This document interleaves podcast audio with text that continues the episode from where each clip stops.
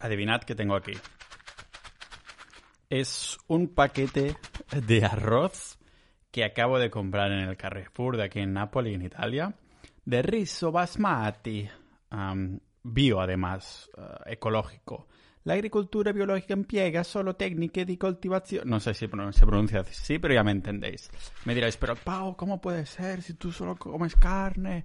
Acabas de tirarlo todo por la borda, acabas de todo lo que decías ahora no vale nada porque te has comprado un paquete de arroz. A ver, aquí va mi confesión, sí. Sigo comiendo carbohidratos, ya está, ya lo he dicho. Los consumo, pero de una manera diferente. Por esto hoy os explico cómo los utilizo como herramienta de doble función. Para deporte, para salud y para socializar. Aunque hemos tachado muchos alimentos como basura total, estaréis de acuerdo conmigo que si el hombre cavernícola hubiera tenido acceso a pasta, a refrescos, a pizza y a McDonald's constantemente, al igual que mi ex, se lo hubiera metido todo en la boca de una sola vez sin pensarlo.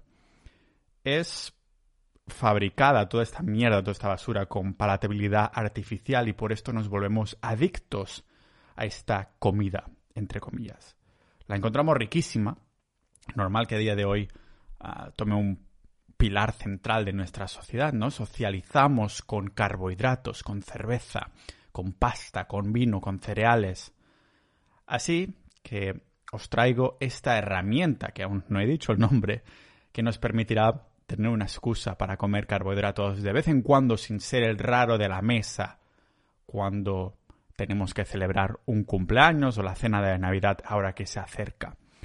Una herramienta que nos permitirá salir, al menos temporalmente, de nuestro mundo cetogénico. Cetogénico, recordaréis que son, los que comemos solo grasas y proteínas, sin hidratos. Para que podamos así etiquetar nuestra dieta mm, de cetogénica cíclica. Es decir, la dieta cetogénica es aquella que comemos grasas como energía principal, sin carbohidratos y proteínas. Y una dieta cetogénica cíclica es ciclando los hidratos de vez en cuando. Ya conocemos la verdad sobre los carbohidratos en general, ¿vale? Si, los usamos como fuente de energía, al menos principal. Es algo que comenté en el episodio 255 de este podcast a fondo. El spoiler es que no son cosas buenas. La otra cara de la moneda, sin embargo, es que hay muy pocos estudios también que hayan seguido a los sujetos de una persona que sigue una dieta cetogénica como es la, la carnívora a largo plazo, ¿vale?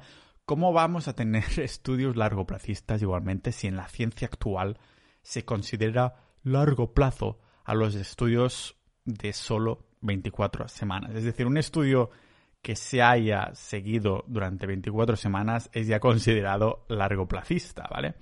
Si esto es lo que se considera largoplacistas, entonces por esta regla de tres los bebés nacen ya siendo señores mayores. Aunque yo consuma solo una dieta carnívora, de solo carne. Ya sé que algunos me llamáis extremistas, todo Bitcoin, todo carne y tal. No soy tan extremista como algunos creen porque solo la sigo el 80-90% de las veces, que tampoco es poco, en verdad es bastante, ¿no? Seguir al pie del cañón algo en un 80% es ya regla de Pareto a tope, o sea que me centro realmente en comer solo carne. ¿Por qué? Pues porque utilizo esta herramienta que hablaremos hoy que se llama ciclado de carbohidratos para socializar, pegarme algún atracón culpable de vez en cuando y también para rendir mejor en el gimnasio, que no sé si lo sabéis, he empezado ya a separar las webs Pau Ninja en webs más pequeñitas por, por, por temáticas y eso lo comenté en uno de los episodios privados en sociedad.ninja, solo disponible para miembros, pero en el caso es que uno de los blogs que ha derivado esto es ectomorfismo.com, que es un poco mi, digamos, mi trayectoria como ectomorfos, como, como cuerpo escombro delgaducho de mierda, a tener un poco más de músculos, estar un poquito más fit y en resumen querer estar más bueno desnudo, que es el motivo por el que voy al gimnasio, ¿vale? El caso es que el ciclado de hidratos es básicamente consumirlos en periodos clave. ¿Qué periodos clave? Pues cuando el cuerpo te lo pide, básicamente. Explicaré cuándo exactamente en un rato y a eso vamos hoy. Por ahí en 2010, digamos que me obsesioné un poco demasiado con el fitness. Pasaba horas en algunos foros, leyendo artículos en webs que ya no existen, y aunque sea un tiempo que nadie me va a devolver, aprendí un montón de cosas. Hasta conocí a personas muy guays, ¿no? En el mundo del fitness, como Power Explosives, a David, que, ha venido en el podcast, o también a Bitman, que sé que me, me escucha algunas veces y le mando un saludo. Cuando estas personas que ahora son unas entidades, para decirlo así, en el mundo del fitness, aún era, aún estaban muy underground. Me acuerdo que, que David, que pobre Explosive, ah, ni siquiera enseñaba la cara, ¿no? Se ponía cuando se hacía algún vídeo, se ponía una redonda negra y míralo ahora, todo, todo un influencer, ¿no? Algo que hablamos en el capítulo con él. El caso es que un par de semanas estaba pululando por uno de los foros de hispanos, ¿no? Uno llamado fitness.com, buen dominio por cierto, cuando topé con la llamada dieta anabólica del doctor Mauro Di Pasquale. Ahora que, estoy en Italia me suena bien, ¿no? Di Pasquale. El caso es que es un, doctor con el sobrenombre de el doctor anabólico, porque en su momento fue campeón de culturismo y powerlifting. Un tío que creo que estaba avanzado a su tiempo, porque si nos lo paramos a pensar, si lo miramos con la lupa, lo que él ya estaba promoviendo era una dieta cetogénica de lunes a viernes, con un ciclado de carbohidratos el fin de semana. No era más que esto, ¿vale? Y, con un nombre chulo, claro, la dieta anabólica.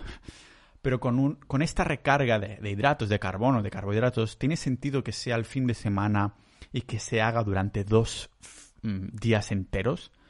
¿Por qué deberíamos hacerla en primera instancia? ¿Por qué deberíamos hacer un ciclado de carbohidratos? Es la dieta anabólica, una cetogénica con ciclado de carbohidratos exactamente. A esto vamos a indagar hoy exactamente, a qué es, el, qué es ciclar los carbohidratos, mentiras de, ciclar los carbohidratos y los motivos para hacerlo. El cuándo lo haré en otro episodio, un, un episodio en el que explique cuándo y cómo. Pero hoy quiero explicar el por qué, ¿no? Estos motivos y si tiene sentido. Spoiler, si voy a hacer episodios de cuándo y cómo y si me acabo de comprar arroz para ciclarme unos cuantos carbohidratos. Buenas noticias para los que seguimos la dieta carnívora, porque esto significa que podemos ser un poquito más humanos, ¿no? A esto vamos hoy en este podcast multipotencial de Pau Ninja.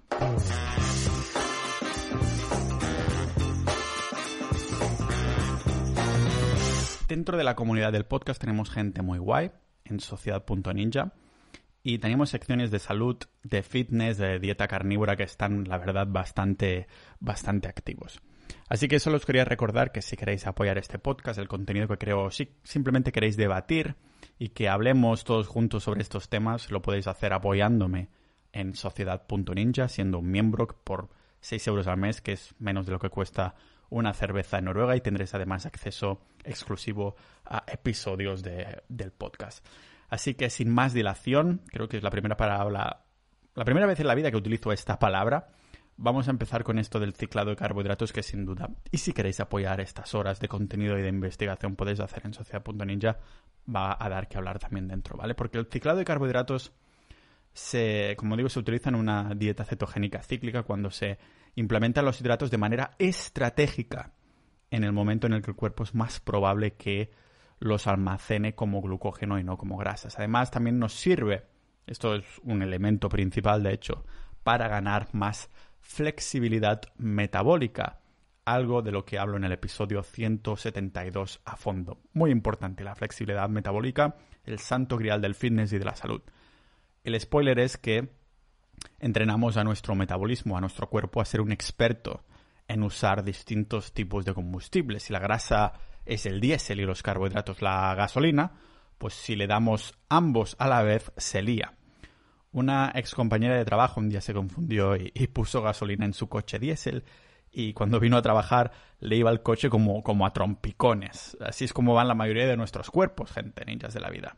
Con el ciclado de carbohidratos pues mejoramos esto, le vamos dando energía pura al cuerpo y le recordamos lo que es bueno, cómo utilizar cada uno de manera individual pero sobre todo es una buena manera de volvernos más buenorros, bajar de peso, aumentar masa muscular de forma efectiva. bueno, sería porque nos volvemos más metabólicamente flexibles, es lo que queremos. hay un montón de mentiras que envuelven el mundo del ciclado de carbohidratos, así que nos los sacaremos del medio antes de ir al jugo de la cuestión. Y hablando de jugo, de zumo, lo llamamos ciclado de hidratos porque lo periodizamos en momentos específicos, no porque nos metamos ahí avena en una jeringuilla y nos ciclemos con esteroides, ¿vale? Es como aquellos que escuchan la palabra keto por primera vez y se piensan que esto de las cetonas es un esteroide raro. Porque de confusión en este mundillo hay un montón, hay mucha. Por ejemplo, la mayoría de personas que están haciendo la dieta cetogénica piensan, recordamos que dieta cetogénica, comer muchas grasas, casi nada de hidratos, menos de 20 gramos al día, o casi nada si sigues la carnívora, que también es un tipo de dieta cetogénica. Pues que la gente piensa que necesitan hacer una especie de de recarga, recarga de carbohidratos para rellenar sus reservas de glucógeno en el músculo. Que este es el único fin de este, de este ciclado. Hacen referencia a estudios que, bueno, concluían que quien come con bajos hidratos de carbono tenía una bajada de rendimiento en sus sesiones de pesa de un como 15% aproximadamente. Los estudios no engañan y tampoco la experiencia de los que estamos constantemente en cetosis Baja el rendimiento. Sí, eso nadie lo niega. Pero claro, en estos estudios se analizan sujetos que llevan menos tiempo en esa dieta que el tiempo que yo estuve en, de relación con mi ex. Porque en ese estudio concreto, que enlazaré como siempre las notas del episodio, pues fueron solo cuatro días y algo que se sabe con una, con una dieta alta en grasas y low carb, de bajos carbohidratos, cuando ya sabemos, como expliqué en el episodio 198 de este podcast, que se necesita ketoadaptación o cetoadaptación, ¿vale? Que son varias semanas, algunos meses, incluso para algunas personas, de adaptación al cuerpo para empezar a ser eficiente y, sentirse lleno de energía para sacar provecho de las grasas como fuente de energía principal. Muchos dicen que esta bajada de rendimiento deportivo en las pesas es debido a que Claro, hay que rellenar el glucógeno del músculo que, que, decíamos, ¿no? Pero es una falacia. El glucógeno muscular no se puede depletar así como así. De hecho, en otro estudio para probar esto, pusieron los sujetos en una dieta baja en carbohidratos, pero dándoles un plato cargado de carbohidratos antes de entrenar. Rollo a lo, a lo Goku comiendo ahí los fideos de esos, los noodles, ¿no? Y adivinad qué. Aún así, Aún así, aún con este plato de carbohidratos que en teoría iba a llenar los depósitos de glucógeno del músculo, bajó su rendimiento exactamente igual que sin plato de carbohidratos. O sea, el sentido común decía que si los músculos no tenían glucógeno, con ese plataco se hubieran rellenado las reservas y se hubieran convertido en unos Hércules. Por eso decimos que es una falacia. Pensad que estamos en cetosis, comemos un plato lleno de carbohidratos, nos saca de cetosis, pero aún así sigue habiendo un montón de cuerpos cetogénicos nadando a nuestro alrededor, que recordemos que los cuerpos cetogénicos son eh, digamos que unas pequeñas moléculas que utilizamos como energía principal en vez del glucógeno, ¿vale? Nuestro interior sigue teniendo bondad y cetonas, las grasas estas oxidadas como combustible de energía principal que hemos creado en, estos días que hemos estado comiendo solo grasas en la dieta keto, ¿vale? Y como un padre de pueblos se, se encaran a la glucólisis, que para decirlo de forma simple, no es otra cosa que la extracción de energía de, de los carbohidratos para que se convierta en glucosa.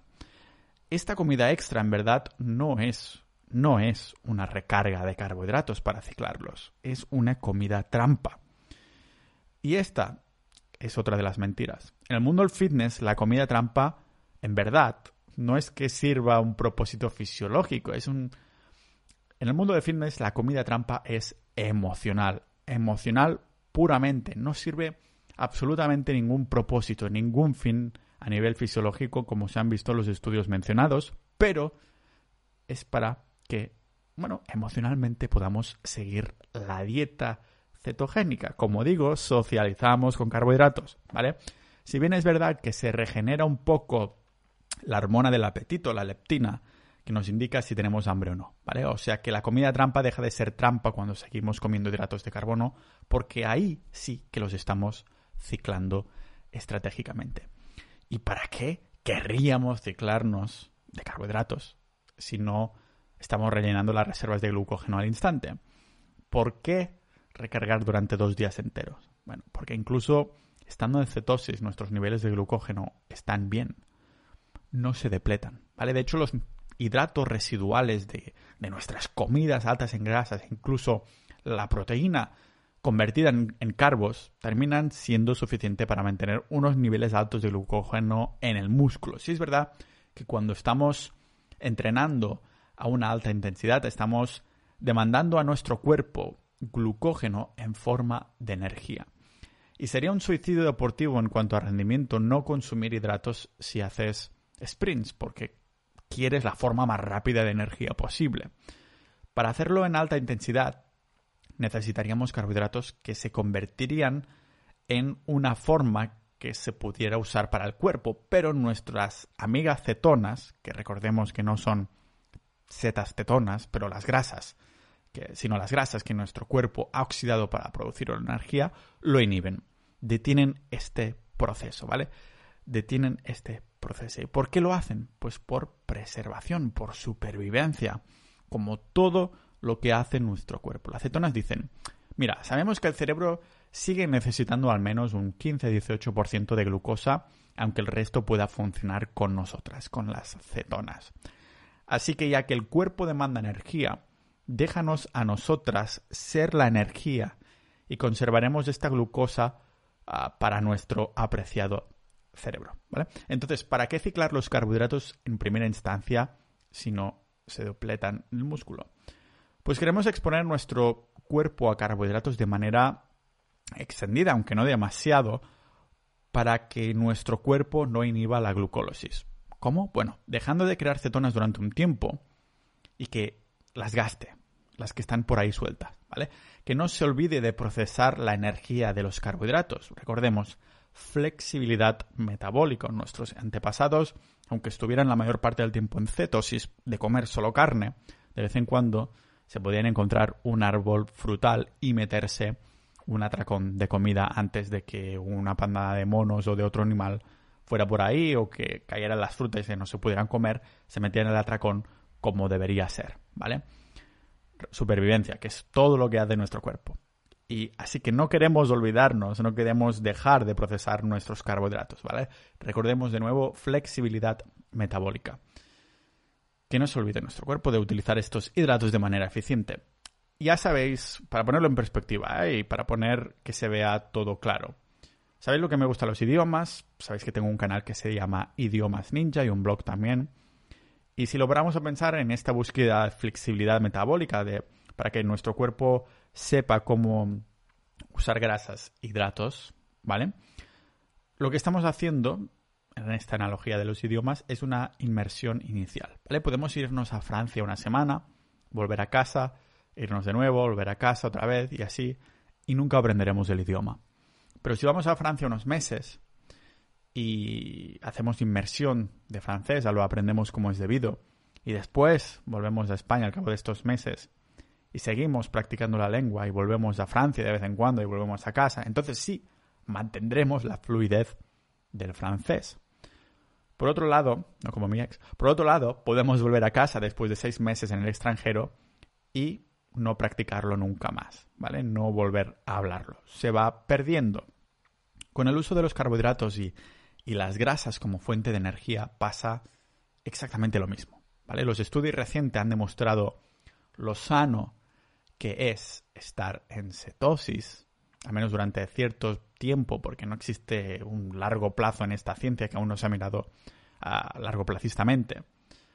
Así que para ir sobre seguro, no queremos simplemente desacostumbrar al cuerpo al uso de los carbohidratos. Queremos usar lo mejor de los dos mundos y yo personalmente aplico aquí el principio de Pareto, también el famoso 80% 20, 80-20 en montones de componentes de mi vida. Hago como un 80% en cetosis y un 20% ciclando los carbohidratos, lo justo para sacar, yo creo que lo mejor de cada mundo, aunque no tengo tampoco un Excel para calcular los momentos en los que estoy y en los que no. Voy a ojo y como os comentaba en la introducción en esto de la dieta anabólica, este doctor decía de hacer de lunes a viernes cetogénica y el fin de semana revertir la dieta con la mayoría de carbohidratos. Aunque tendría sentido dejar pasar varios meses para hacer una adaptación a, la a estar en cetosis, ¿vale? La cetoadaptación. Y después sí, cada dos semanas a lo mejor, un fin de entero, comer carbohidratos a más no poder, ¿vale? Como digo, no tengo un Excel, voy bastante a ojo. A hacerlo es verdad que me ayuda a biohackear, para decirlo así, un poco la hormona de la insulina, que es otro motivo de peso para ciclar los carbohidratos. Recordemos que la insulina es la llave que deja pasar, bueno, deja pasar a lo que sea que haya en la sangre. Si hay montones de grasa, pues entrará dentro de las células y lo dejarán pasar lo que haya dentro. más insulina, más se abre esta puerta. ¿Os acordáis? Hace tiempo se hacía esa, esa analogía con Harry Potter, ¿no? Las, las cámaras acorazadas del banco de Gremlins en los gnomos de eso, ¿no? El gnomo que lleva la llave es la insulina y abre la cámara de Harry Potter, que es la célula. Hagrid es las grasas y Harry es la glucosa, ¿vale? Pues con una dieta cetogénica como es la carnívora, los picos de insulina se mantienen mucho más a raya. La puerta no se abre tanto, aunque comamos mucha grasa y almacenamos menos porque la puerta se abre muy poquito. Por ese motivo de ciclar los carbohidratos también va dirigido a esta hormona tan potente, una arma de doble filo, que la insulina no nos funcione bien podría significar enfermedades muy chungas para el largo plazo, como síndrome metabólico, diabetes de tipo 2, enfermedades del corazón y hasta Alzheimer y otras enfermedades que de buenas a primeras no se sabía, pero ahora se ha asociado con la insulina y ahora se ve claramente que sí. Lo que hace la insulina, aparte de dejar pasar el glucógeno en los músculos y, mazarnos, es decirle a nuestras células que chupe el azúcar que hay en sangre. Y ahora no voy a hacer ninguna broma con ninguna ex hipotética, lo prometo.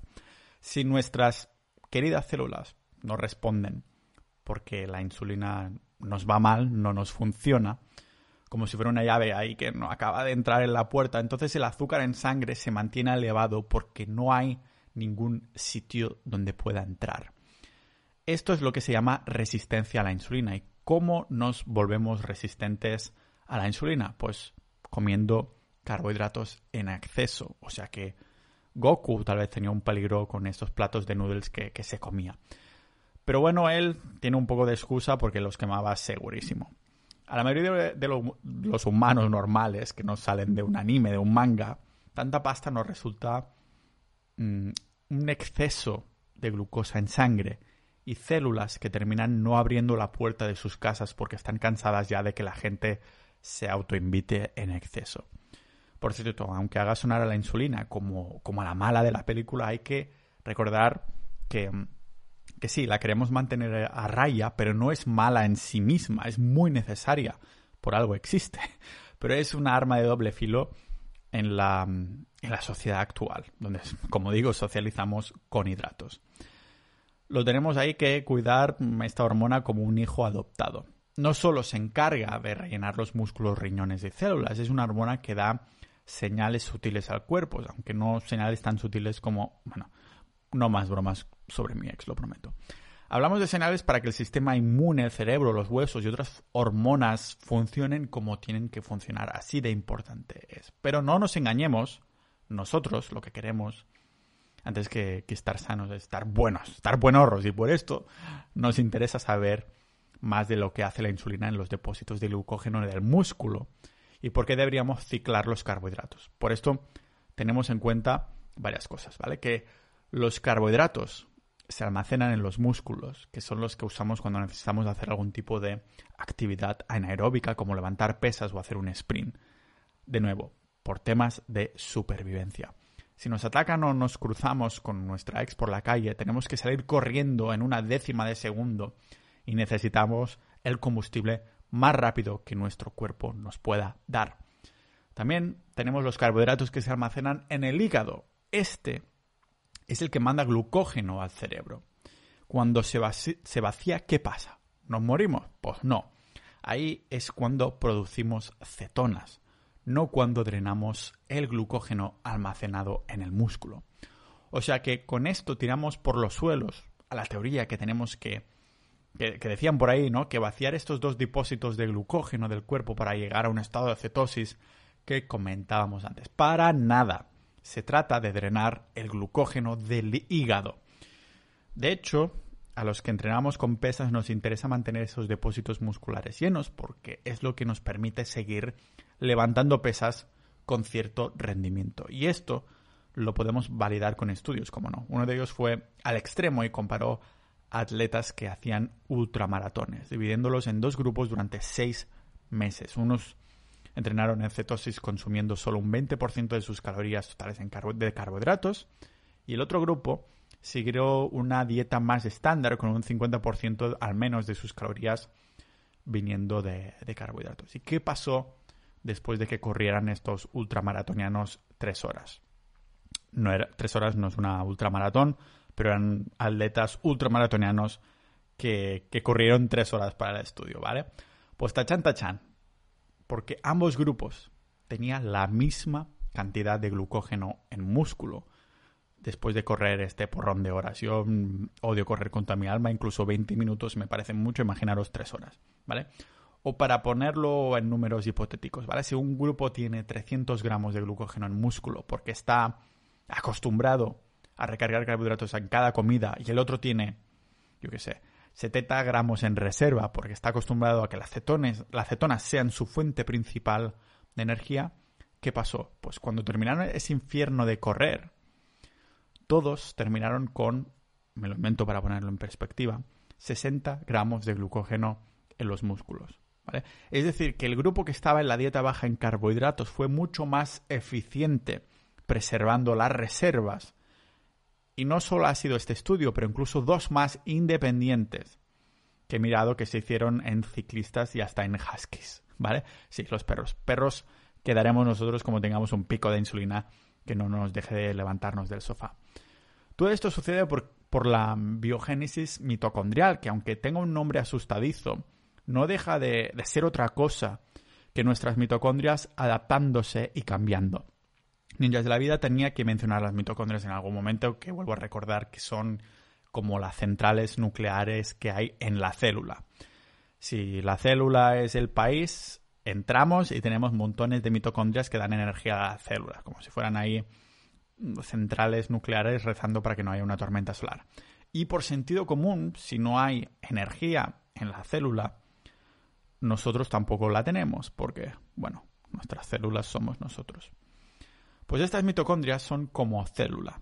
No nuestras células, pero estas mitocondrias son como el célula de Dragon Ball. ¿Por qué? Pues porque esta biogénesis, como digo, es adaptación, es evolución. Sube de nivel para volver más eficiente canalizando la energía que, como vimos en lo de la flexibilidad metabólica, es indispensable, indispensable para que nos sintamos bien y estar sanos y estar buenos.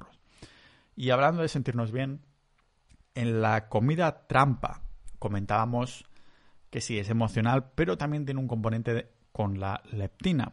Pues bien, nuestra recarga de hidratos de dos días también lo hacemos por ella, por esta hormona. En este puzzle, que es nuestra composición corporal, la leptina es una hormona que sale de las células grasas, como cuando célula de Dragon Ball está a punto de explotar, y le comunica a nuestro cuerpo, a nuestro cerebro más bien dicho, cuánta grasa, energía almacenada tenemos nuestro cerebro reconoce altos niveles de leptina como que no nos tenemos que preocupar por la comida, que nuestras células tienen de sobra de, en las cartucheras, las manejas del amor. Pero cuando nuestro cerebro recibe poca señal de la leptina, dice, ¡ep! que empieza a escasear la comida y hace que nuestro cuerpo conserve más energía. Lástima que este proceso no sirva para conservar novios. Pero vamos, que esto se reduce en querer comer más, estados de ánimos amargos, menos energía, Total, que es como cuando nos mm, no se ha podido conservar la novia.